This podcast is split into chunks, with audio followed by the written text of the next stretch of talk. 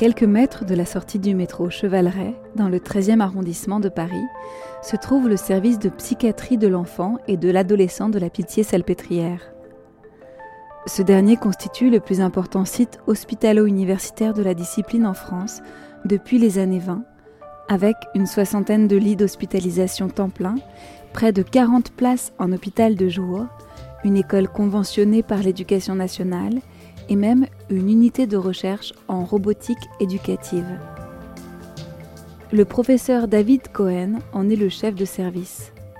Alors moi je m'occupe de tout ça, c'est quand même euh, un bien grand mot dire que je m'en occupe. Euh, disons que je dirige une équipe qui est pluridisciplinaire, avec des personnes extrêmement engagées, très fidèles au service public, des médecins, des psychologues, des orthophonistes, euh, des psychomotriciens, des éducateurs spécialisés, des assistantes sociales.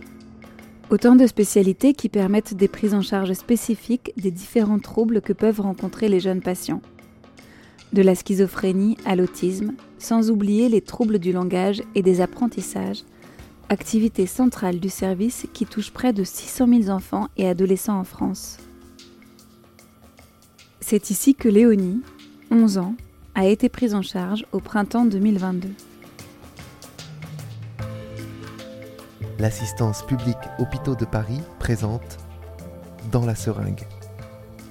Au cœur de la santé avec les femmes et les hommes qui font la PHP. Une collection de podcasts qui permet de mieux connaître les maladies et leur prise en charge.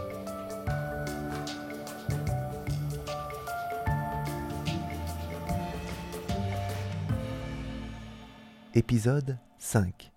Réapprendre à apprendre à l'hôpital Pitié-Salpêtrière à PHP.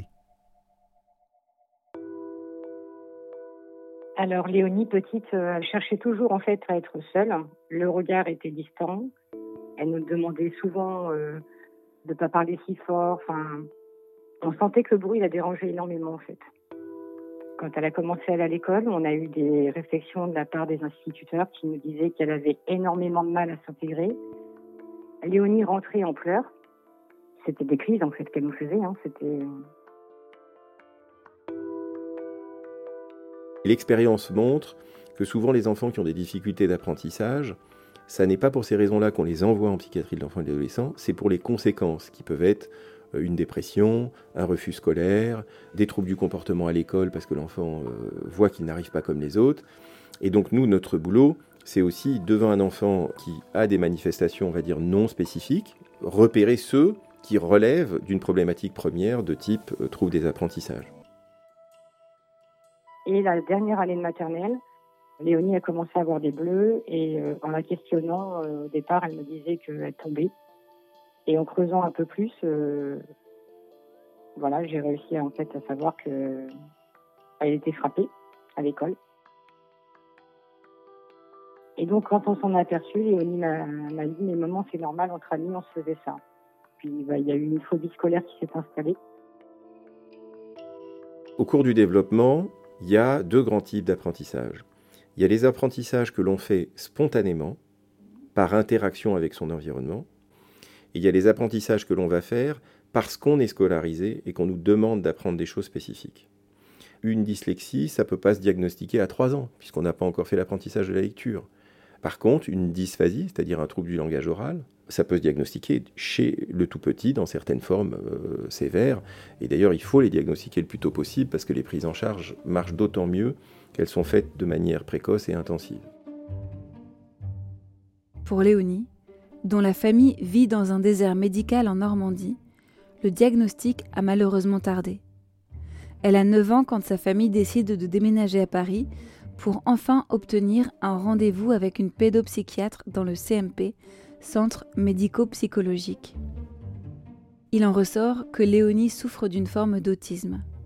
On lui fait également passer une série de tests dont les résultats révèlent des troubles des apprentissages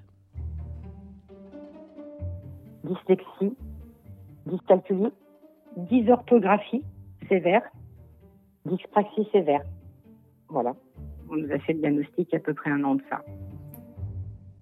Quand on parle de trouble 10, euh, c'est 10 DYS. Hein.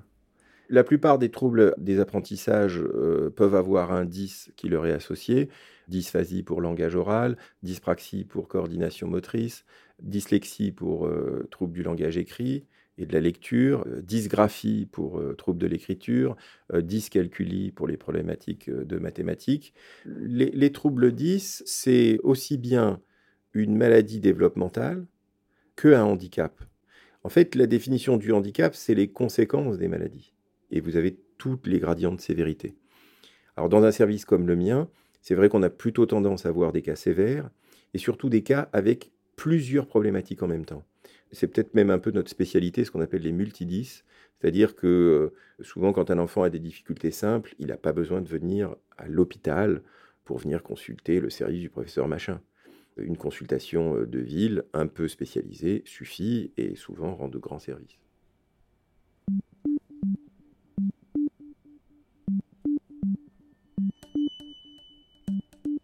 Elle a fait une dépression assez sévère.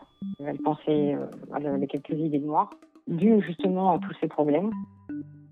Et puis, euh, à plusieurs reprises, on, s'est aperçu de marques qui apparaissaient sur son corps. On enlevait tous ces ciseaux dans sa chambre parce qu'on s'est aperçu qu'en fait, elle se faisait du mal avec ça. C'est là-dessus que la pédopsie qui l'a suivie au CMP euh, nous a dit bon, bah là, écoutez, euh, je fais le maximum pour qu'elle soit vue euh, en pédopsie. C'est comme ça qu'elle est arrivée à la petite salpêtrière. Moi, je m'appelle Isabelle Babilaire, je suis la secrétaire de David Cohen. Et vous connaissez tout le service par cœur? Oh, bah un peu, oui, quand même. Ça fait pas mal de temps que je suis là. Ça fait combien de temps? Ah, Ça fait 16 ans, je crois, que je travaille avec lui. Le service est assez étendu. Ouais. Faut pas se perdre. Avec beaucoup de couloirs. Il faut quelques jours pour, euh, pour se repérer. Dans l'immense majorité des cas, on essaye d'organiser les soins avec des rééducations en ville, près de la maison, dans la proximité des familles. Après, dans un certain nombre de cas, par exemple en rupture scolaire totale, il nous arrive parfois de proposer des hospitalisations de jour. Par contre, si on a des difficultés d'apprentissage et qu'en plus on a envie de mourir ou on a fait une tentative de suicide, là on peut s'interroger sur la nécessité d'une hospitalisation temps plein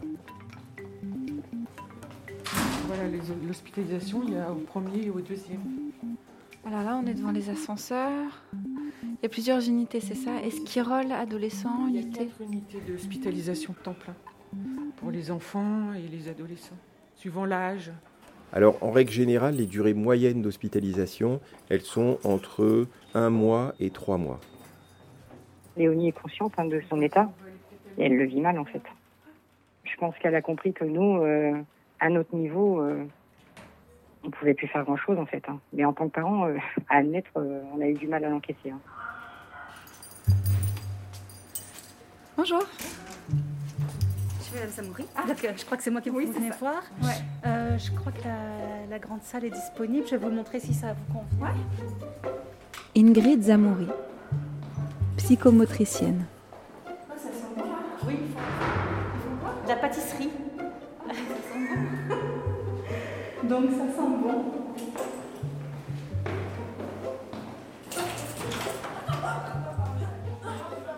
Donc là c'est mon unité, bonjour. Voilà nos cuisiniers du jour. Voilà. Xavier Vous allez vous asseoir. Non, il l'a pas fait. Donc là c'est l'unité psychopédagogique dans laquelle j'interviens. Voilà. Bonjour les enfants. Et vous faites quoi là? Pour prendre le goûter. Pas Ils attendent, ça va être l'heure du goûter bientôt. On va passer sur la télé ou quoi? Est-ce que vous voyez une caméra dans le micro? Non. Lou, tu vas te laver les mains? Mallory, l'éducatrice. Bonjour, enchantée. Voilà. Ceux qui se laver les mains, faut passer au Ah bah ce sont tous mes petits patients. Vous allez te laver les mains? Tu peux aller à table alors. Le suivi était très bien. Enfin, nous, les parents, on n'est pas tenus les cas. Une fois par semaine, on a un entretien avec la pédopsie. On a même rencontré l'instituteur de l'hôpital. Tout ce que faisait Léonie, les progrès qu'il remarquait, les crises qu'il y avait pendant l'hospitalisation, on nous disait tout en fait. C'était, enfin, j'avais le sentiment en tout cas qu'on nous cachait rien. C'est votre salle ici, vous travaillez? Alors ça c'est le département de psychomotricité, donc on a plusieurs salles qu'on se partage, on est six collègues. Alors, la psychomotricité, c'est une profession paramédicale On a une activité d'expertise, c'est-à-dire de bilan psychomoteur, où on va évaluer euh, le développement psychomoteur de l'enfant, les différentes fonctions psychomotrices. Et puis ensuite, on a une activité de rééducation, où on va travailler pour améliorer les fonctions défaillantes. Le marquage au sol, c'est euh, un marquage qui nous sert pour euh, réaliser les bilans psychomoteurs aussi. c'est calibré, les distances sont fixes. C'est comme une marelle, mais pas vraiment. Oui, voilà, c'est on demande à l'enfant de faire des sauts euh, d'une certaine façon dedans. Ça, ce sont des distances pour faire les lancers de balles contre le mur. Tout le, tout le matériel qui est là euh, n'est pas utilisé comme un jouet, mais euh, la fonction est détournée en vue d'une rééducation, d'une fonction altérée.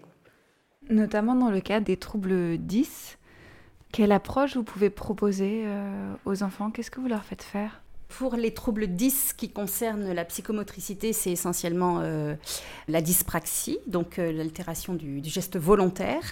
Une demande qu'on a euh, beaucoup, en tout cas au sein de mes patients, c'est par exemple la rééducation du graphisme, puisque le, le, geste qui est mal automatisé va altérer le graphisme. Alors on a différentes méthodes, des méthodes vraiment traditionnelles où on va faire des rééducations papier-crayon qui ont fait leurs preuves et qui marchent bien. La difficulté, c'est que les enfants qui ont des troubles de l'écriture ont en général connu des situations d'échec scolaire assez massives. Et donc, il y a quelquefois un blocage vraiment qui se fait euh, face à l'écriture et au, graphisme euh, en général. Et donc, moi, j'utilise euh, dans ces cas-là bah, ce qu'on appelle un petit peu les nouvelles technologies qui sont plus si nouvelles que ça. Voilà, donc je travaille avec des tablettes numériques, avec des robots. De manière générale, moi je crois beaucoup à l'apport des nouvelles technologies dans la psychopathologie. Grâce à des études sur l'écriture en ingénierie, on a découvert que un enfant pour écrire vite et bien a besoin de maîtriser non seulement le geste écrit, mais aussi la pression, l'angle d'attaque du stylo, etc. Et donc en fait, on a construit un jeu où on tient compte de ces paramètres qu'on peut mesurer avec un stylet sur une tablette. Vous avez une tablette là, ici? Je peux la voir? La tablette, en général, c'est associé au loisir. Donc l'enfant a vraiment l'impression de ne pas être du tout dans une situation de rééducation, mais d'être dans un jeu. Et chaque euh, jeu sérieux va travailler un trait spécifique de l'écriture. Le but, c'est de le réconcilier avec la trace. Et une fois qu'il a suffisamment pris confiance en ce qu'il est capable de faire, alors on peut ensuite repasser sur euh, le papier. Et ici, on a du réseau. Donc ici, normalement, ça doit marcher. Donc euh, la première fois qu'on utilise ce logiciel avec euh, les enfants, on demande une analyse mhm. et le logiciel va donc faire une analyse de cette première écriture de l'enfant et va ensuite lui proposer des activités en fonction de l'analyse qu'il aura faite de son écriture. Alors, poursuite, sous-marin, apprenti, hélicoptère, chimiste, zoo, drapeau, archéologue. Et alors, par exemple, on repère ceux qui ont des étoiles, c'est ceux qui sont conseillés par rapport aux erreurs d'écriture. Ah, donc vous me conseillez poursuite. Alors on me conseille la poursuite par exemple. Donc ça c'est c'est un jeu de, de trajet. Euh, voilà où il va falloir euh, rester dans des lignes et être le plus précis possible. Si je sors, voilà, il y a un bruit qui me dit que je ne suis pas dans le bon chemin. Voilà si je touche un obstacle, il y a un son particulier. Quand je gagne quelque chose, il y a un son particulier. Les enfants ont besoin de feedback justement pour euh, avoir une estimation de la, précision de leur action en temps réel. Voilà, j'ai un nombre de points. Vous avez eu 38 points. Exactement, en fonction de ma performance. Et puis, les niveaux vont en augmentant de, de difficulté au fur et à mesure. Il y a beaucoup de niveaux. D'accord. Voilà. Et le robot, il est où? Alors le robot, il est à côté. Alors là, c'est notre salle expérimentale. Des petites chaises et une caméra. Ah, et un robot qui ressemble à un petit bonhomme. Alors ce robot s'appelle Cutie. Les parents et les familles, ils sont très appétents aux nouvelles technologies. Alors l'exemple que je donne souvent, c'est l'exemple d'un enfant qui était en refus total d'écriture. Et puis on était en train de développer ce projet avec un robot. On s'est dit bah, pourquoi on n'utiliserait pas ce qu'on appelle l'effet protégé, qui est un effet pédagogique qui dit que quand quelqu'un a des difficultés pour apprendre, parfois en le mettant en situation de professeur de quelqu'un plutôt que d'élève, il va finalement développer des aptitudes et lever des réticences qu'il ne ferait pas autrement. Et ben on a fait ça avec le robot. C'est-à-dire on a dit à l'enfant, tu vas apprendre à écrire au robot. Donc en fait, l'enfant corrigeait le robot, mais en fait en corrigeant le robot, il se corrigeait lui-même. Et finalement, le système a duré une petite année, et il a progressé de manière tout à fait importante euh, sur cette année, au point qu'on a pu euh, assez rapidement réorganiser son retour à l'école. Et donc il parle ce robot? Oui, oui, oui, il parle.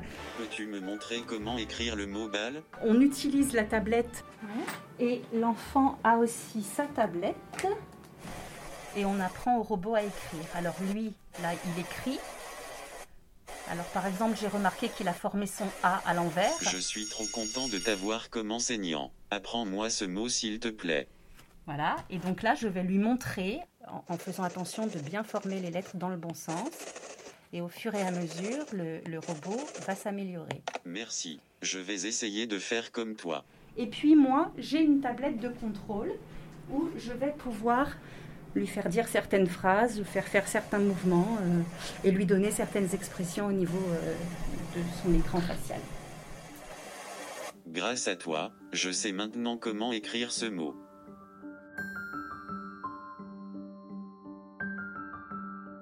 À la sortie de l'hôpital, elle arrivait beaucoup plus à gérer ses crises d'angoisse par euh, le souffle, enfin différentes techniques et la communication aussi elle communique un peu plus avec nous.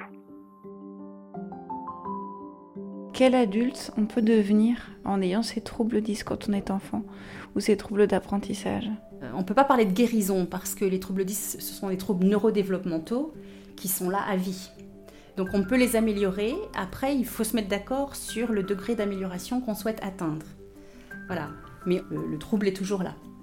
Mais par contre, il y a une grande satisfaction à malgré tout voir les enfants progresser et surtout voir les enfants et leurs parents s'épanouir malgré les difficultés. J'ai des enfants qui reviennent nous voir euh, une fois qu'ils sont sortis d'hospitalisation. Ben voilà, ils sont grands, euh, ils ont passé leur bac, ils ont fait de, belles études. Euh, et bon, il y a quand même beaucoup de patients qui sont passés par ici et qui ont eu une belle évolution et qui sont très bien maintenant dans leur vie d'adulte. Notre espoir, c'est que notre fille soit heureuse, tout simplement, qu'elle s'épanouisse dans ce qu'elle va entreprendre plus tard.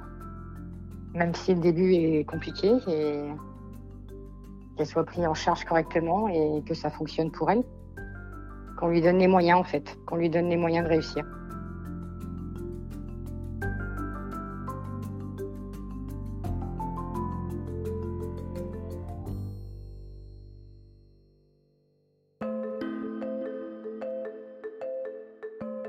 Si certains enfants peuvent mettre plus de temps que d'autres à s'exprimer, à lire, à écrire, les retards sont alors transitoires, d'autres, comme Léonie, présentent des difficultés persistantes.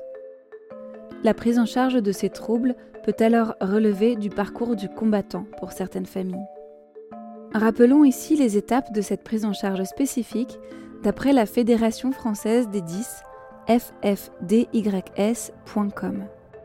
En cas de doute, l'enfant devra consulter un professionnel pour effectuer un premier dépistage, un médecin scolaire, un pédiatre, un médecin de la PMI, la protection maternelle et infantile.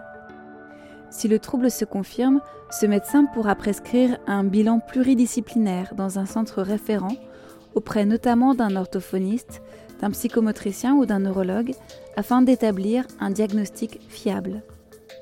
Car alors, une fois le diagnostic posé, l'enfant pourra se sentir reconnu dans ses difficultés et déculpabilisé. Et grâce à une prise en charge adaptée, il aura les moyens de réussir et de faire de ses troubles non pas des difficultés, mais des particularités, qui d'ailleurs ne l'empêcheront pas d'avoir un parcours d'excellence, comme ce fut le cas d'Einstein par exemple, qui était dyslexique. Dans cet épisode, vous venez d'entendre Nathalie, la mère de Léonie, le professeur David Cohen, la psychomotricienne Ingrid Zamouri et Isabelle Moreau-Babilaire, assistante médico-administrative. Merci à elle, à eux, aux enfants présents et au reste du personnel de nous avoir accordé de leur temps notamment à Charline Grossard, orthophoniste. Dans la seringue, une collection de podcasts originaux réalisés dans les hôpitaux de l'assistance publique Hôpitaux de Paris. C'est une production du studio Ose Masterclass. Le reportage est signé Léa Minot, à la réalisation Juliette Medevielle. Pour en savoir plus sur l'APHP, retrouvez-nous sur aphp.fr.